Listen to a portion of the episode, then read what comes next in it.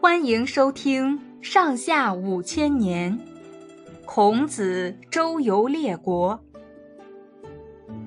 吴王阖闾在伍子胥、孙武的帮助下大败楚国，声势很大，连中原一些大国都受到威胁。首先受到威胁的是齐国。齐国自从齐桓公死后，国内一直很不安定。后来到齐景公当了国君。用了一位有才能的大臣晏婴当相国，刷新朝政，齐国又开始兴盛起来。公元前五百年，齐景公和晏婴想拉拢邻国鲁国和中原诸侯，把齐桓公当年的事业重新干一下，就写信给鲁定公，约他在齐鲁交界的嘉谷地方开个会。那时候诸侯开会都得有个大臣当助手。称作相礼。鲁定公决定让鲁国的司寇孔子担任这件事。孔子名叫孔丘，是鲁国邹邑人。他父亲是个地位不高的武官。孔子三岁上就死了父亲，靠他母亲带着他搬到曲阜住下来，把他抚养成人。据说他从小很爱学礼节，没有事儿就摆上小盆儿、小盘儿什么的。学着大人祭天祭祖的样子。孔子年轻的时候读书很用功，他十分崇拜周朝初年那位治理作乐的周公，对古礼特别熟悉。当时读书人应当学的六艺，也就是礼节、音乐、射箭、驾车、书写、计算，他都比较精通。他办事认真。最开始他当管理仓库的小吏。物资从来没有缺少，后来又当管理牧业的小吏，牛羊就繁殖的很多。没到三十岁，名声就渐渐大了起来。有些人愿意拜他做老师，他就索性办了个书房，收起学生来。鲁国的大夫孟西子临死时，嘱咐他的两个儿子孟义子和南宫敬叔到孔子那儿去学礼。靠南宫敬叔的推荐，鲁昭公还让孔子到周朝的都城洛邑去考察周朝的礼乐。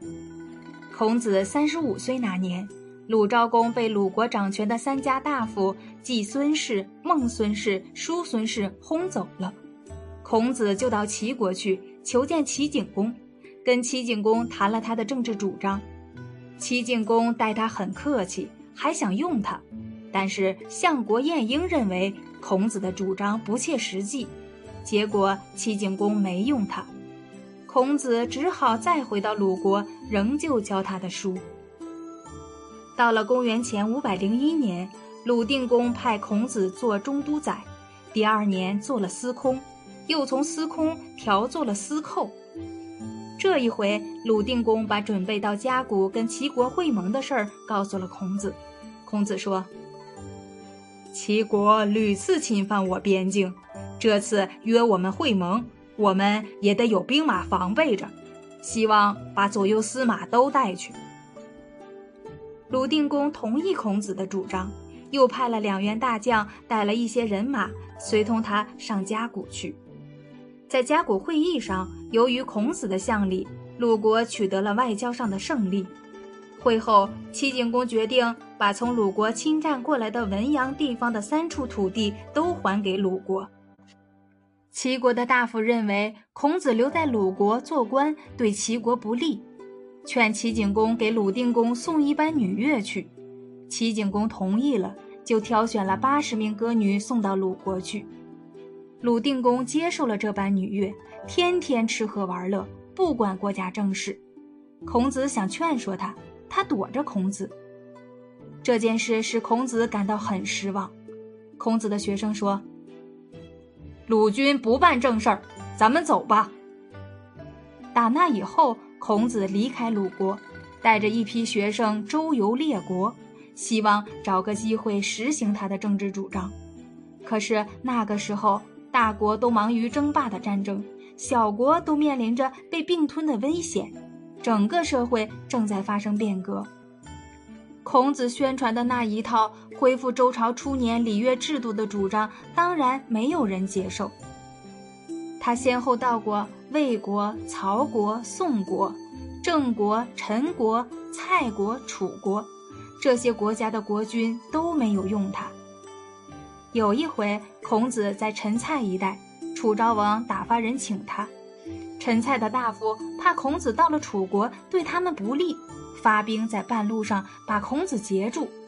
孔子被围困在那里，断了粮，几天都没吃上饭。后来楚国派了兵来，才给他解了围。孔子在列国奔波了七八年，碰了许多钉子，年纪也老了。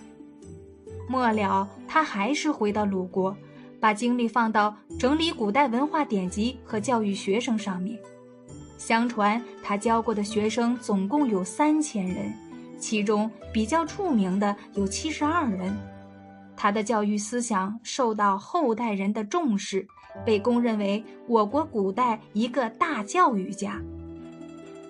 孔子在晚年还整理了几种重要的古代文化典籍，像《诗经》《尚书》《春秋》等。《诗经》是我国最早的一部诗歌总集，共收集西周春秋时期的诗歌三百零五篇。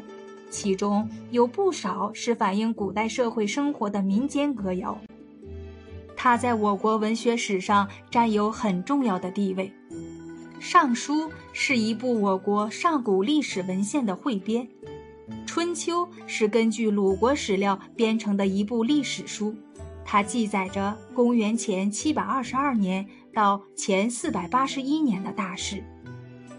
公元前四百七十九年，孔子去世。他死后，他的弟子继续传授他的学说，形成了一个儒家学派。孔子就成了儒家学派的创始人。到了战国时期，在邹国出了一个著名的儒家学派代表孟轲，历史上把他们合称为孔孟。